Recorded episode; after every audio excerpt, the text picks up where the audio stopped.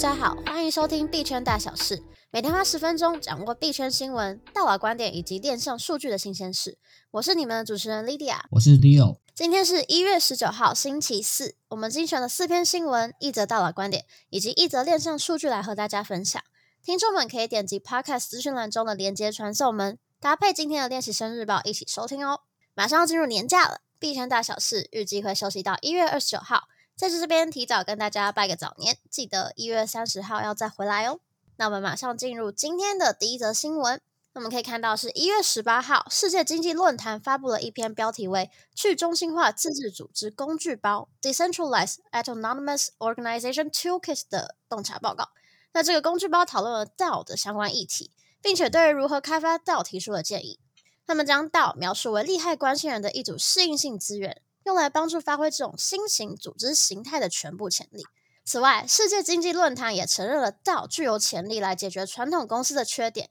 同时去实现更公平的治理以及营运。在谈论 DAO 的治理和法律策略时，这个工具包还强调，为 DAO 创建适当的政策还有法律框架，对于实现收益以及减轻这种新组织形式的风险是非常重要的。如果有读者不知道 DAO 是什么的话，简单的说，DAO 是一种扁平化的组织，不同于传统组织形态，它是一种上对下的一个决策的模式。DAO 是靠一个公开透明的智能合约，你可以想象是公司的章程，让一群没有信任基础的陌生人也能够把力量集中，完成他们共同的目标。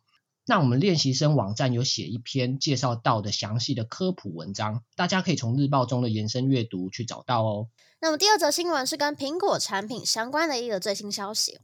苹果原本在打算在混合实境，也就是 MR 的头戴式装置之后，推出扩增实境 AR 的眼镜，但是因为技术上的挑战，AR 眼镜亮相时间将会无限期的延后。知情人士更是进一步的指出，苹果现在专注在成本更低的 MR 头盔。而非 AR 的眼镜。苹果原先是希望押注 AR 与 VR 设备作为未来主要的获利动能，但是这样子的计划改变，其实也凸显出苹果在进军 AR 以及 VR 产业上所面临的一些困难。大家也知道，目前智慧型手机的市场呈现一个饱和的状态嘛，那么苹果也积极在寻找未来下一个可以推动他们获利的一个主要产品。那 AR 眼镜可能是其中一个选项哦。他想把一些智慧型手机上面的主要功能。移转到佩戴眼镜的人，他们的观看区域，例如小红点推播通知啊，地图可以拨打，可以接听电话，或者是对眼前的景色去拍照。可是另一方面，AR 眼镜必须要做得很轻巧，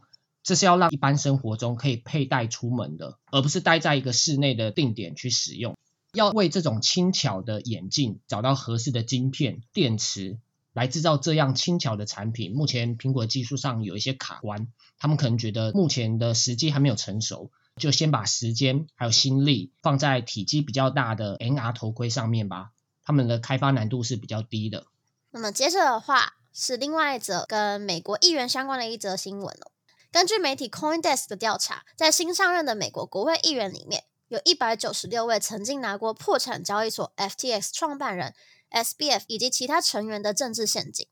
这表示已经超过了总数五百三十五位议员中的三分之一哦。CoinDesk 进一步联系这一百九十六位议员以后呢，大多数议员有一百四十三位都没有做出回应，已读不回啦。有做出回应的议员呢，有五十三位。那这五十三位议员中呢，有一些人有三十四人表示说，他想要把这笔钱拿去捐给慈善机构。但也有一部分人，十九人认为应该将款项啊拿去补偿 FTS 的受害者，就不要去捐给慈善单位了。不过总而言之，绝大多数的人目前都还是一个被动等待的状况，他们在等着有人指导他如何把这些钱还给对应的单位。那目前只有五位议员表示说他已经实际把钱返还回去了，剩下其他人都还在等待。其实真的很难想象，总数有超过三分之一的议员都和 FTX 有关，这会不会对 SBF 未来的司法判决出现一些干扰呢？之后我们也可以持续的去关注。接着的话是另外一则跟美国相关的新闻哦，美国加密友好的银行 Silvergate Capital，它在十七号的时候公布了二零二二年的正式财报，全年累计亏损总共有九点四九亿美元，是有史以来最大的亏损。那相比之下，二零二一年同期的净收入是七千五百五十万美元。那 Silvergate 它也在二零二二年的第四季受到最大的客户 FTX 破产以及整个加密货币产业恐慌挤兑的影响，数位资产的用户总存款从九月底的一百一十九亿美元降到十二月底的三十八亿美元，但同样有三分之二的存款同时流出，高达八十一亿美元。补一下之前的消息，由女股神 Casey Wood 所创办的方舟投资基金。他已经出售了高达九十九趴，几乎是全部都卖光了这间银行的股票。另一方面，雪上加霜，一票世界级的顶级资产管理公司啊，也下调了资产评级。例如摩根大通就将它的评级从增持下调至中性，并将目标价从三十美元下调至十四美元。这段消息中令我印象比较深刻的是木头姐 Casey Wu 的举动，因为之前看过不少新闻，木头姐常常别人恐惧我贪婪嘛。他会进场去捡一些很便宜的标的物，比如说 GBTC 或者是 Coinbase 的股票。但这则消息让我看到，他也不是一看到跌烂就进去照单全收。像是今天的主角 Silvergate 银行，Casey Wu 就把他的股票几乎都全部都卖光了哦。那他一定是对 Silvergate 这间银行的未来看到了一些我们这些散户目前都还想象不到的一个负面因素。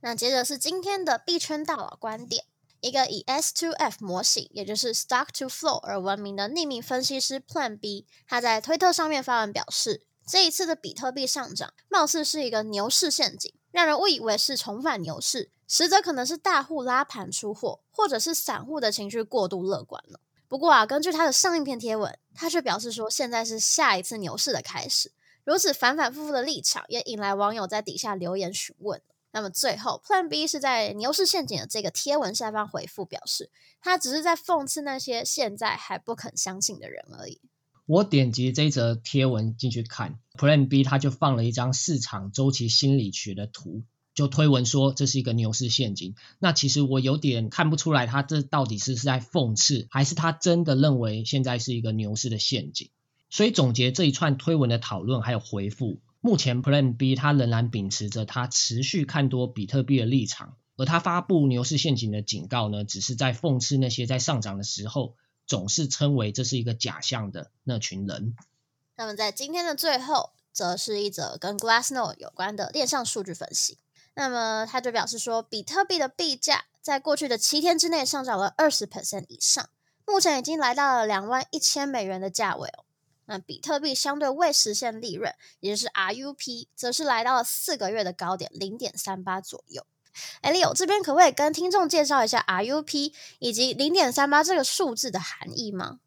？RUP 顾名思义，它的中文翻译是相对未实现利润。那么大家都知道，因为最近比特币价格一波反弹到两万一美元左右嘛。所以账面上出现这些还没有落袋为安的获利，也就是未实现利润，这个数值变高是很 make sense 的。然后根据 Glassnode 的研究显示，他发现 RUP 这个指标落在零点三左右的时候，表示市场上有很大一部分的抛售压力已经得到一个缓解，就是卖方卖压的力道已经相对枯竭的意思。那反之，历史数据告诉我们，RUP 这个数值假如飙高到零点六、零点七的时候，这可能是一个牛市的顶点，要注意之后泡沫崩溃的情况可能会引起的巨大卖压哦。那目前这个数值是零点三八，表示现在比特币的价格大概是谷底回升的一个情况，然后市场上的卖压还不算太大，还在一个相对安全早期的一个阶段。